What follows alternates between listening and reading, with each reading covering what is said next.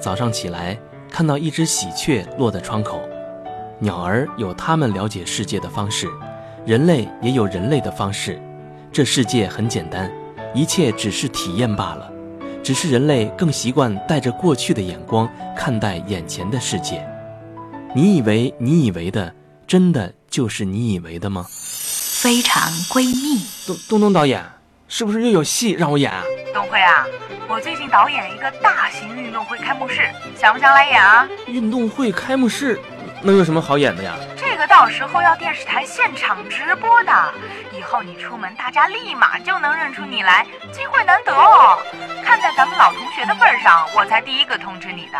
这样啊，那背景我可不当。放心，绝对给镜头。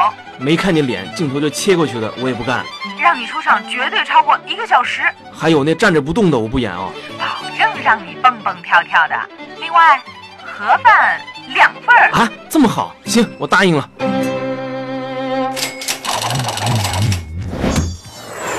东辉，你这是怎么了？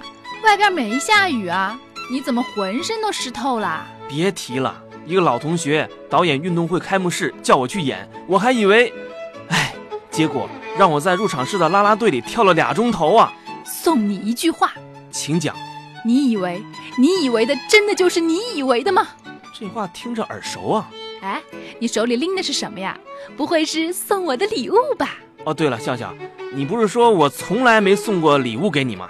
今天我就人品大爆发一次，送你一辆迷你折叠自行车，体积小，重量轻，一共才十斤，折叠之后还不到普通自行车的四分之一呢。嗯，倒是挺小巧的，但这个轮子比我家的饭碗还小呢，所以更适合你这样的身材嘛。我就当你是夸我身材好了，早晚啊，我一定要瘦成一道闪电。依我看呢，你最有可能是变成一道球形闪电。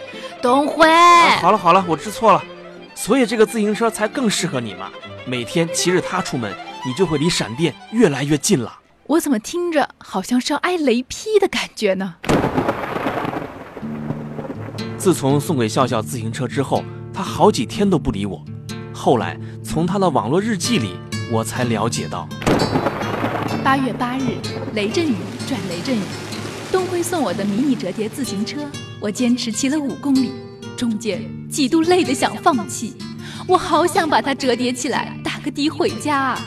就在我打算放弃的时候，我想起了《阿甘正传》，董存瑞、刘胡兰，于是我咬牙继续骑行。